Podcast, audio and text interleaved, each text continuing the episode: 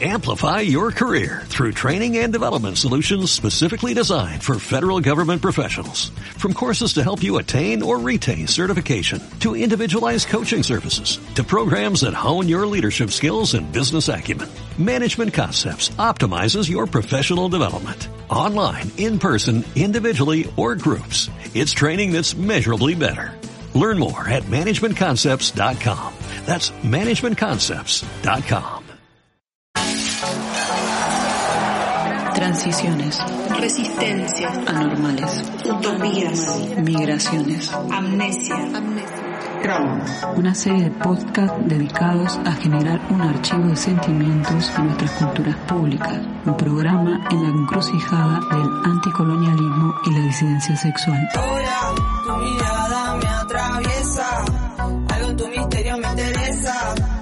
Que como todo es aventura y esta vez no voy a escaparme de esa. Bienvenidos a la tercera temporada del acrónimo Trauma, que dimos por llamar Tetas ruidosas ansían un modo ausente.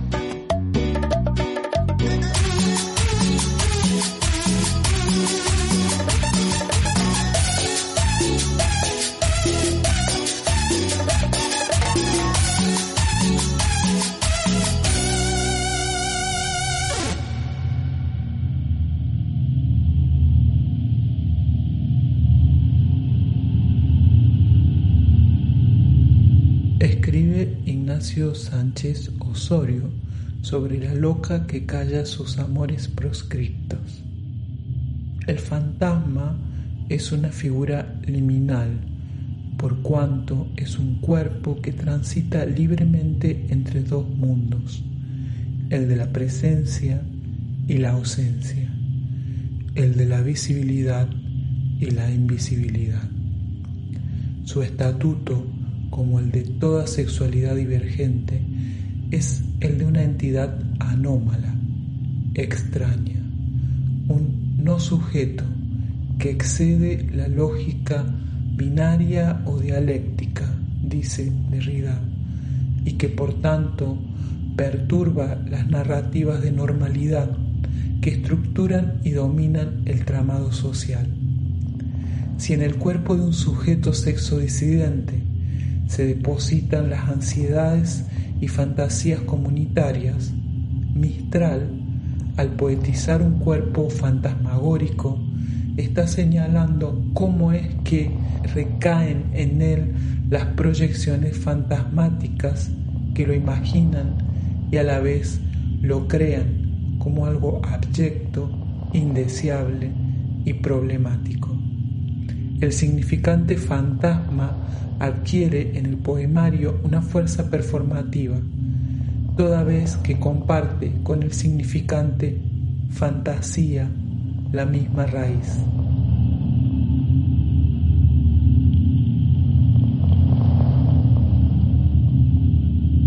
País de la ausencia, extraño país, más ligero que ángel y seña sutil, color de alga muerta color de neblí, con edad de siempre, sin edad feliz. No echa granada, no cría jazmín, y no tiene cielos ni mares de añil. Nombre suyo, nombre, nunca se lo oí. Y en país sin nombre me voy a morir. Gabriela Mistral, país de ausencia.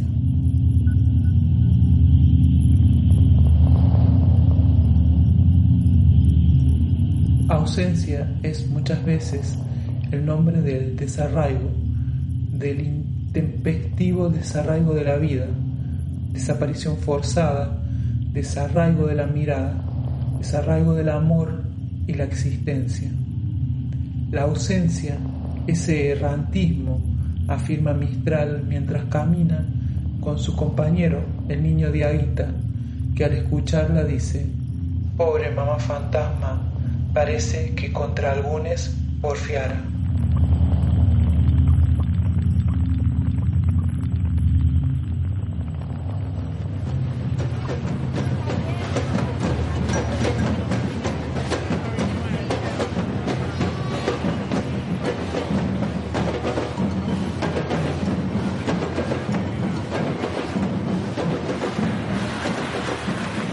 En el episodio de hoy con a de ausencia, Eugenio Talbot Wright, presente.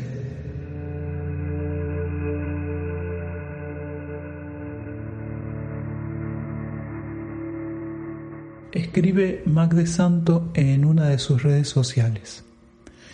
En febrero empecé a conversar con Eugenio Talbot Wright las historias que contaba en sus redes me parecían además de dolorosas muy importantes, necesarias y me parecía extraño que su voz no tuviera un rol mucho más central y protagonista en la militancia travesti trans no binaria argentina. Consensuamos una entrevista. Sería parte de un podcast que hacemos cuyo nombre es Trauma y él estaría en el episodio de Ausencia.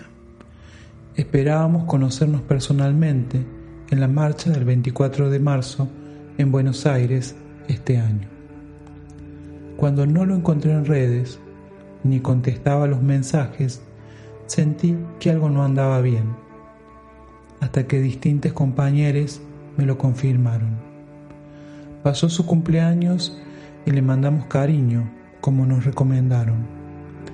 Pasó la manifestación y escuchamos cosas que no correspondían en esta situación tan delicada. Eugenio, en su momento, me narró con voz pausada una mini bio para el catálogo del podcast. Esto fue lo que dijo sobre sí mismo, sobre su identidad. Yo lo pude transcribir y a él le pareció bien difundir. Varón travesti, hijo de desaparecidos nieto de una mujer que caminó la Plaza de Mayo con un pañuelo blanco y una pancarta de su hijo. Ha militado en los organismos de derechos humanos, de familiares desaparecidos y detenidos por razones políticas de Córdoba, Hijos Córdoba. Alguien que hizo la prensa y fue cronista en los juicios por lesa humanidad en su ciudad, Córdoba. Un activista por los derechos de la población LGTB, una de las personas que manifestó su identidad como varón travesti en épocas de dictadura. Y eligió una foto de la marcha del año anterior. Eugenio se quitó la vida el jueves pasado.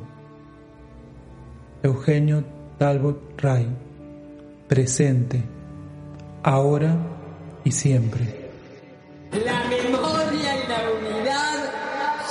Herramientas para recuperar nuestros derechos, porque sabemos que cuando el pueblo construye su historia, nada puede detenerlo.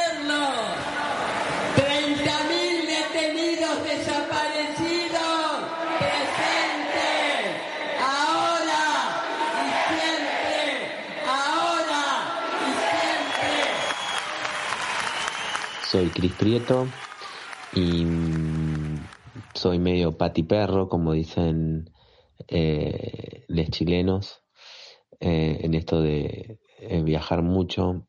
No viajo mucho, pero sí me muevo de ciudad. Ahora estoy con una comunicación permanente con el mar, vivo en Mar del Plata y estoy también totalmente impregnado y llamado a la lucha por un mar libre de petroleras. Hace ya varios años em, me vengo dedicando a profundizar sobre las memorias de las disidencias exogenéricas. Eh, mi primer trabajo tuvo que ver con la investigación sobre las marcas de la persecución y el espionaje hacia nuestra comunidad por parte de la DITBA, la Dirección de Inteligencia de la Policía Bonaerense, eh, y luego, bueno, se fue ampliando. Eh, a partir de eso realicé dos libros mm, de carácter de ficción, no son libros que den cuenta de una investigación a nivel académica ni teórica, pero sí dan cuenta de historias eh, que fueron encontradas en estos legajos de este archivo de inteligencia de la policía. En pandemia eh, surgió la posibilidad de dar un curso virtual, Memorias Maricas en el culo del mundo, donde de alguna manera la idea era poder estudiar y leer eh, todos los trabajos y el activismo que estaban haciendo eh, varias personas en relación a este eje temático desde muchos puntos de vista, desde, eh, por ejemplo, la fiscal Ana Oberlin, que viene trabajando este tema, desde Eugenio Talbot Wright, un compañero eh, trans masculino que venía realizando este trabajo también hacía mucho tiempo, también compañeros de Paraguay que mantienen la memoria viva de los 108, de las maricas eh, con este número simbólico que significa en, en, Paraguay el 108, eh, y desde muchos otros lugares también como en Chile. La idea era poder conocer y reconocernos desde esta mirada más sudaca en relación a este eje, digamos, de las memorias eh, de nuestras ancestras. Y mm, luego de este curso, de este seminario que se dio durante el 2020 y 2021, se armó un grupo em, que funcionó en la virtualidad, donde hicimos varias piezas y varios materiales eh, y que de alguna manera están condensados en un libro virtual que sacamos hace muy poquito, que se llama Memorias Invertidas, que pasó con les desaparecidos LGTBIQ en la última dictadura militar en Argentina. Periodo evaluativo. Ha sido derivado al equipo asistencial, psicología, por haber observado signos de una defectuosa identificación con su propio sexo. Tratamiento sugerido alentar en Cristian las actividades que implican la asunción del rol masculino en el niño, ayudar en su inserción en el grupo de varones y propiciar una actitud más positiva hacia sí mismo. Se orienta a los padres para que eviten la sobreprotección, permitir que frecuente varones de su misma edad y practique deportes. Gabinete Psicopedagógico, Jardín de Infantes, número 920, Bahía Blanca, diciembre 1984. Fichados. Crónicas de Amores Clandestinos. Cris Prieto, 2017. Mi nombre es Eugenio Talborray, soy varón trans. Eh, nací en, en épocas de dictadura, nací en el 73 marzo del 73. Hay muchas cosas que confluyen en tratar de rescatar la memoria de nuestra población. Lo primero que te puedo decir es que uno siempre ha tenido esta, esta cuestión de eh, una formación en la familia en cuanto a lo que sucedía con las violaciones de los derechos humanos en dictaduras y en distintas épocas. ¿no? Eh, mi familia siempre ha sido una familia comprometida con, con movimientos sociales, tengo un, tío abuelo que fue parte de la reforma universitaria de 1918 acá, eh, comprometido con el movimiento obrero, eh, una familia que ingresó con mis viejos al peronismo.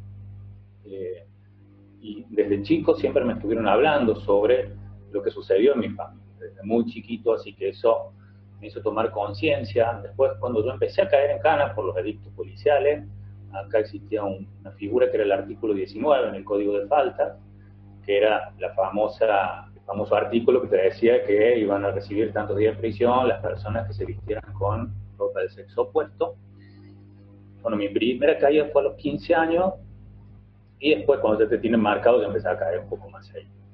Y ahí fue el momento de conexiones con las mujeres trans. Yo no conocía a otros trans, fue con las mujeres trans y fue este diálogo de estar en las comisarías de los diálogos que surgían en la comisaría de qué es lo que había sucedido en otras épocas, en épocas de dictadura, cómo se vivía el estar privado de la libertad en épocas de dictadura, quiénes habían pasado por cuáles lugares, uno de los lugares como más famosos de paso de detención era la de dos, el Departamento de Inteligencia de la Policía de Córdoba, que hoy es eh, sitio de memoria y donde funciona el Archivo Provincial de la Memoria. Cosa que pasó después a ser un lugar muy habitado por mí, porque muchos de los compañeros que están trabajando ahí son compañeros que militan en los organismos de derechos humanos, abuelas, familiares o hijos. Eh, y también sucedió en los juicios por delito de lesa. Yo me dediqué a cubrir los juicios por delito de lesa y empecé a escuchar sobre compañeras trans que eh, fueron llevadas a la perla. Y esto me extrañó mucho, y te lo digo así, sin, creo que no hay que darles muchas vueltas acá para decir las cosas. A mí me llamó mucho la atención cuando muchos compañeros decían que los milicos eran tan, tan degenerados que hasta violaban a, eh, a. Estas fueron las palabras que me sorprendieron muchísimo, ¿no? Y me dolieron muchísimo esa forma de ver lo que había sucedido con las compañeras que habían sido a esos centros de detención. En plena pandemia, quizás por la propia urgencia del momento, necesité encontrarme con ese agujero del trauma que nos dejó a los sobrevivientes de la dictadura cívico-militar eclesiástica, una marca. Siguiendo las enseñanzas de las mujeres de mi tierra, me acercó a ese hueco tejiendo sus bordes. Así fue que comencé el curso virtual Memorias Maricas en el culo del mundo, con Cristian, para tejer y destejerme. Allí escuché por primera vez a Eugenio. Me pareció muy, muy doloroso y eso de alguna manera me hizo empezar a, a, traer la inquietud de, armar de alguna manera, con los datos que uno tenía, armar la historia sobre, sobre la persecución ese colectivo. Eh, hoy le decimos LGTB, en esa época hablábamos sobre el colectivo homosexual, ¿cierto? Eh, lo que había sido la persecución lo que habían sido los movimientos de resistencia, que nunca se parecen que a la hora de hablar sobre los movimientos de resistencia a las dictaduras, nunca se, habla sobre los movimientos organizados del colectivo LGTB. Eh, y bueno, y sobre las compañeras y los compañeros que pasaron con militancia o sin militancia, y que lo pongo entre comillas también, porque yo tengo otro concepto de la militancia, también se milita con el cuerpo, se milita con la sexualidad, se milita de muchas formas que pasaron por los centros de concentración y de los cuales nadie habla. Y si se hablaba, se hablaba quizás de esta forma despectiva o por las dudas no se hablaba.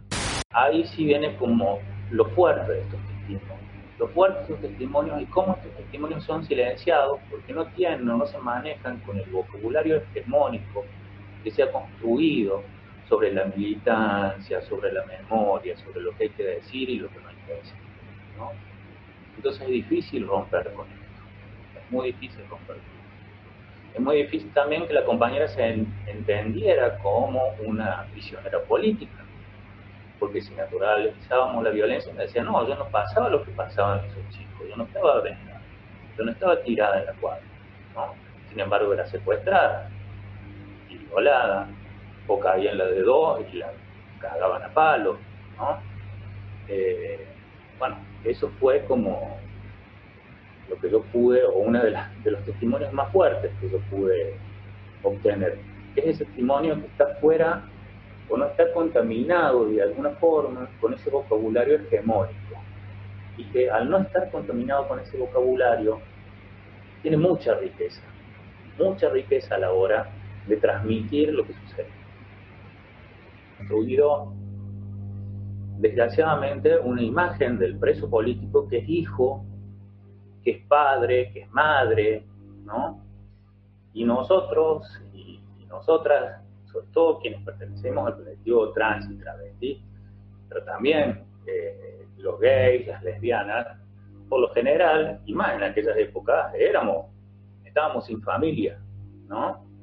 No teníamos hijos, no existía la posibilidad de tener hijos, cuestión. Entonces se construyó la figura del desaparecido con estas características, Aquel desaparecido que era buscado por su familia, que sus madres eran luchadoras, que tenían hijos y que sus hijos luchaban por memoria, verdad y justicia.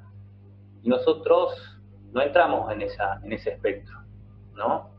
Al no entrar en ese espectro creo que quedamos apartados de esa mirada de la familia tradicional que sale y lucha ¿no? por recuperar o por buscar, para buscar justicia y que de alguna manera creo que hay un desconocimiento grande y una negación sobre lo que implica la militancia y el ser preso o presa político, ¿no?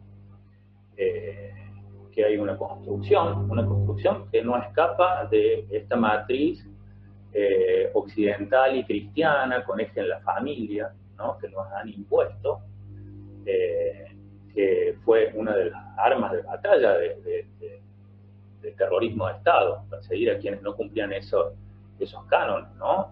de familia occidental, cristiana, moral.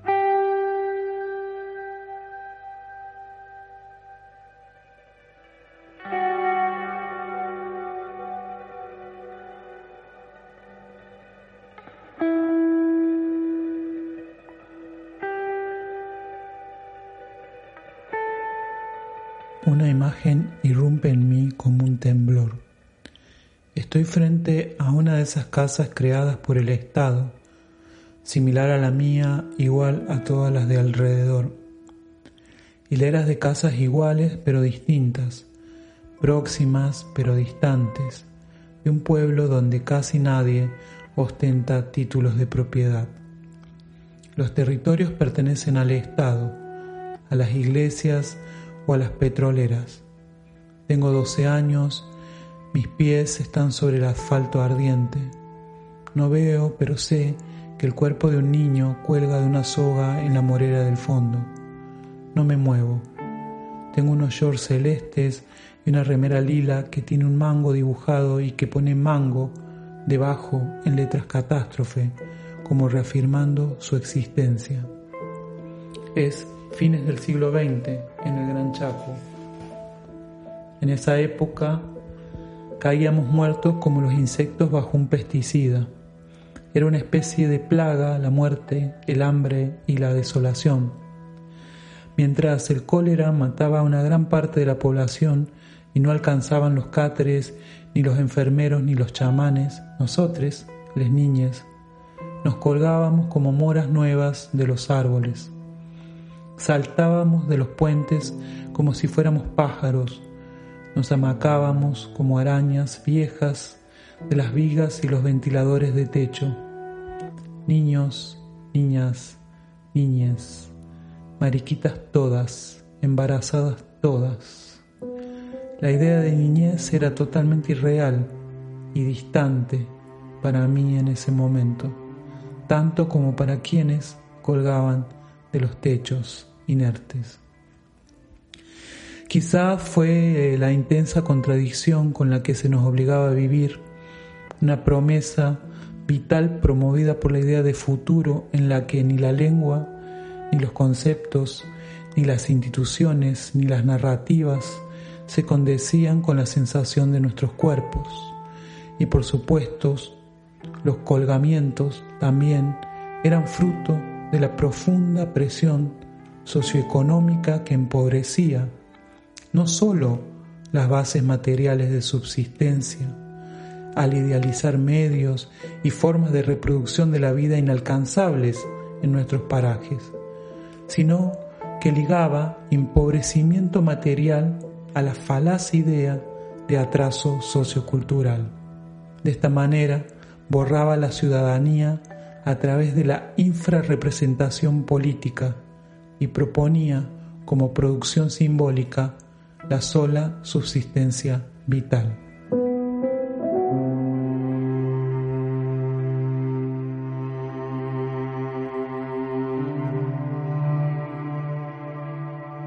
La morera del fondo. Don Sachi en La fragilidad del cuerpo amado de Magde Santo.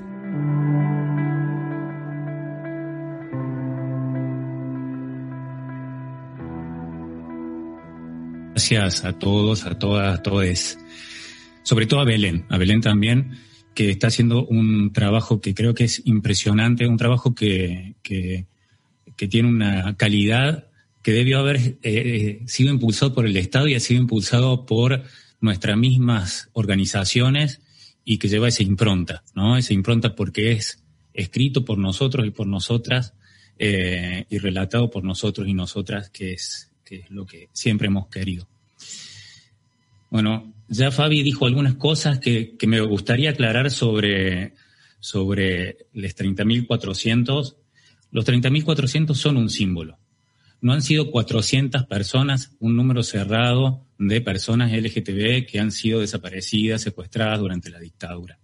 Las levantamos como un símbolo. En el 83, cuando se formó la CONADEP, fueron eh, denunciadas 9.000 personas como desaparecidas. Hoy sabemos que se acercan a los 30.000, otro símbolo.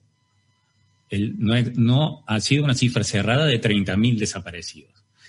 Este símbolo, nosotros le agregamos esos 400 como símbolo, no son números cerrados, ¿no? Y por ese lado a veces nos corren y aclarar que evidentemente cuando hablamos de estos 400 hablamos de forma simbólica, no de forma de un número cerrado. Es más, si hacemos una proyección entre esos 9.000 y 400 personas denunciadas por haber sido desaparecidas, por pertenecer a la población LGTB, el número, haciendo una proyección matemática muy mala, ¿sí? sin ninguna certeza estadística, debería llegar a los 1.300, 1.400 personas LGTB desaparecidas.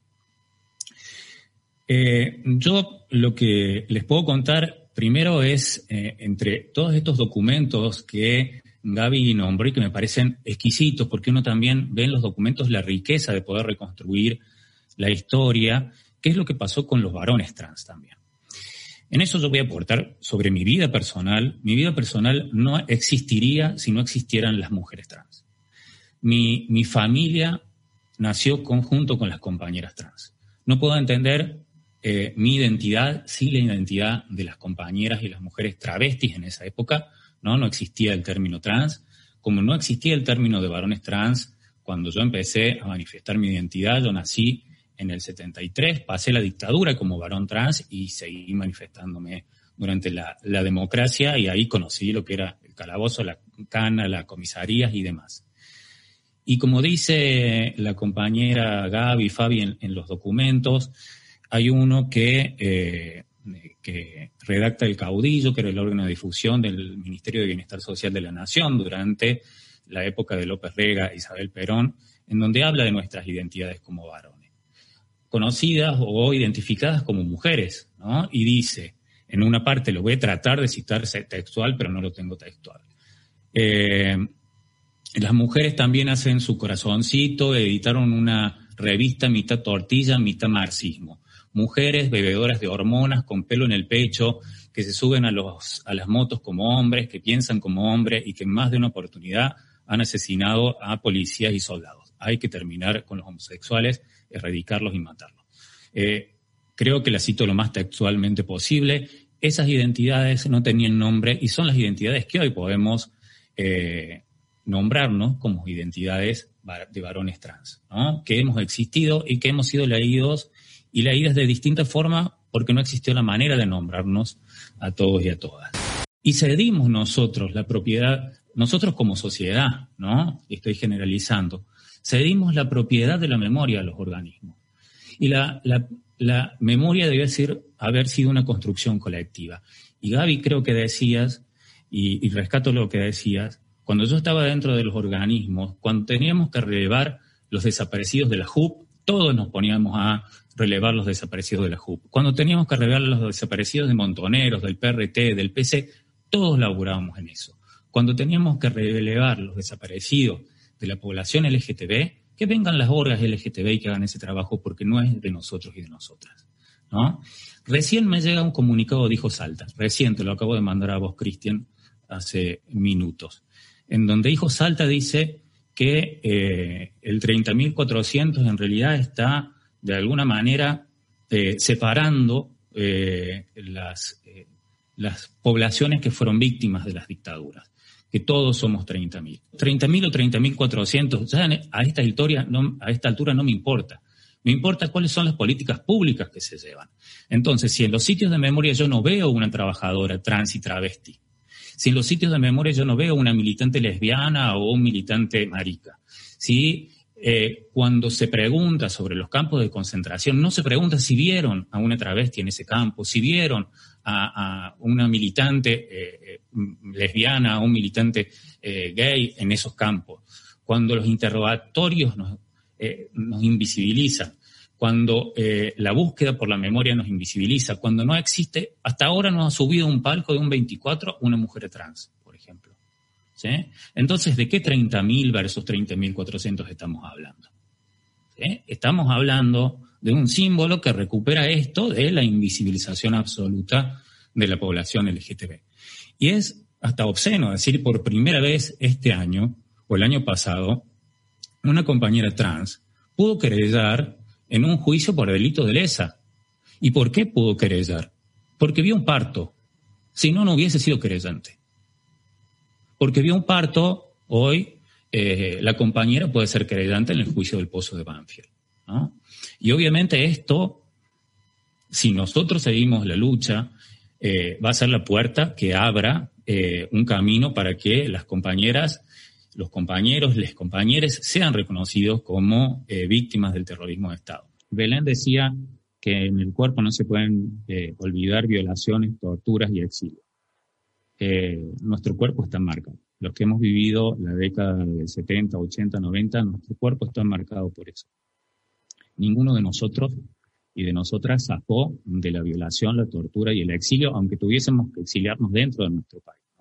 A los 15 años caí en Cana eh, por una racia que hubo en un boliche y se llevaban a las mujeres trans y alguien señala y dicen, ven ese, ese pibito que está ahí, es una mujer. Me llevaron a la comisaría. En la comisaría me violan, que era la práctica común, me cagan a palos, eh, bueno, las prácticas comunes que pasaban con nosotros y nosotras.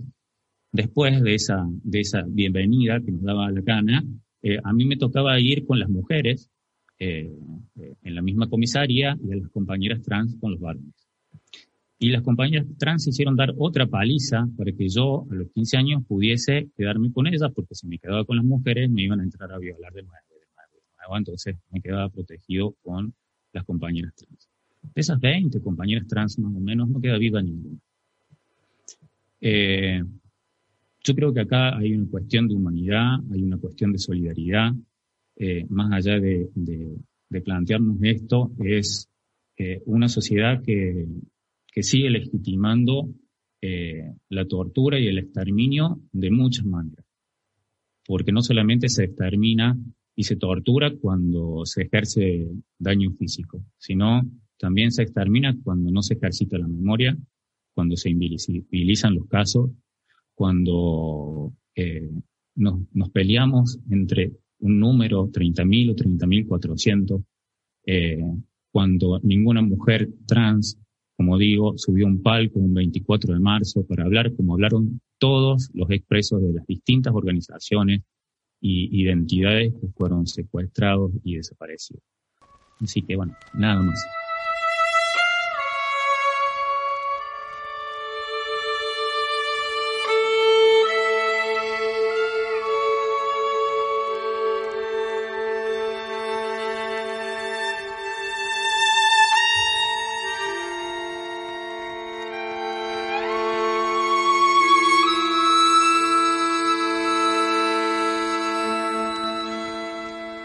Sí, hay respuestas a la ausencia. El suicidio de un varón trans es un hecho social. Sí, hay respuestas a la ausencia. La profunda invisibilización de las identidades transmasculinas provoca la poca o nula existencia de referencias sobre nuestras existencias. Sí, hay respuestas a la ausencia la sospecha y la acusación de mentir sobre nuestros cuerpos, memorias, lazos y formas de construcción vital y comunitaria nos deja fuera de cualquier relato de reconocimiento identitario. Sí, hay respuestas a la ausencia, la negación de la validez de las denuncias de la violencia específica ejercida continuamente sobre nuestras existencias deteriora nuestra salud física y mental, nos despoja de sueños, voz y vida. Sí, hay respuestas a la ausencia. La denuncia constante de ser usurpadores de privilegios masculinos cis por los que debemos ser castigados, una falacia que esconde solo derechos civiles sociales, económicos y culturales negados, violencia simbólica y material. Sí, hay respuestas a la ausencia. Eugenio Talbot Wright, integrante del Departamento de Géneros y Diversidad del Consejo Directivo Provincial de ATE, activista trans y militante, se suicidó a los 49 años. Sí, hay respuestas a la ausencia. Hijo de Héctor Talbot Wright, militante de la organización Montoneros, secuestrado y asesinado en la ESMA en 1976. Sí, hay respuestas a la ausencia. Eugenio, sobreviviente del terrorismo de Estado, de la última dictadura cívico-militar eclesiástica, comenzó su militancia en familiares de desaparecidos y detenidos por razones políticas de Córdoba y luego en hijos. Sí hay respuesta a la ausencia. A finales de los 80, Eugenio participó de la formación de las primeras organizaciones LGTB en su ciudad, con las cuales lograron en 1995 derogar el artículo 19 del viejo Código de Faltas de Córdoba que habilitaba a la policía a perpetuar la criminalización y violencia represiva contra las personas trans y travestis aún en democracia. Sí hay respuestas a la ausencia. Fue expulsado de la Universidad Nacional de Córdoba en los años 1990 por su identidad de género. En los últimos años había vuelto a estudiar la carrera de comunicación social y mantenía trabajo precarizado. Sí, hay respuestas a la ausencia.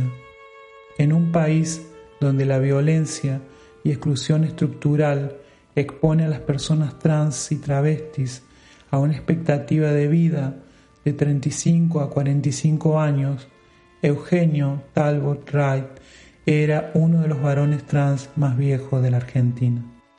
Sí, hay respuestas a la ausencia. Nosotros y nosotras no aprendimos a pensarnos de acá al futuro, dice Eugenio.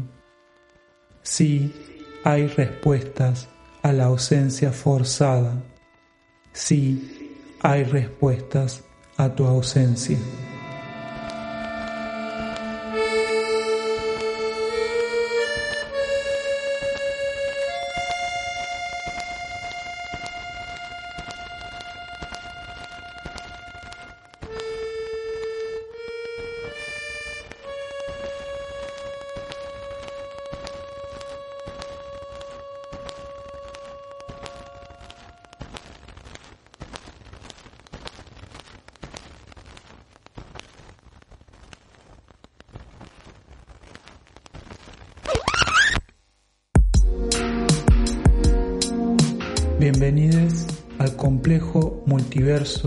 De Eugenio Talbot Wright, presente, ahora y siempre. Trauma, un archivo de sentimientos de nuestras culturas públicas, tercera temporada. En la operación técnica, Alberto de la Hoz. En la producción general, María Salazar. Idea, creación y co-conducción, equipo Río Paraná. Trauma se encuentra disponible en distintas plataformas digitales, en la web de Cinegoac y en la de Consoni www.cinegoac.com y www.consoni.org. Para encontrar los demás episodios de las anteriores temporadas, la primera y la segunda, se pueden acercar al canal de Consoni Radio de Spotify y también a su iVoox. A nosotros pueden encontrarnos en las redes sociales como Río o Paraná AA. Nosotros somos Duensachi y Mag de Santo. Agradecemos especialmente la presencia musical de Flor Linchera. Trauma es un programa en la encrucijada del anticolonialismo y la disidencia sexual que fue organizado por el Festival Internacional de Cine y Artes Escénicas Gay Lesbo Trans de Bilbao. Cinegoac, financiado por el Departamento de Cultura y Política Lingüística del Gobierno Vasco. Hasta la próxima. Thank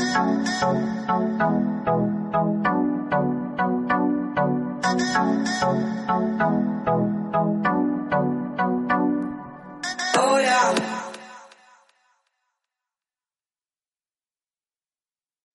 Amplify your career through training and development solutions specifically designed for federal government professionals. From courses to help you attain or retain certification, to individualized coaching services, to programs that hone your leadership skills and business acumen, Management Concepts optimizes your professional development. Online, in person, individually, or groups, it's training that's measurably better. Learn more at managementconcepts.com. That's managementconcepts.com.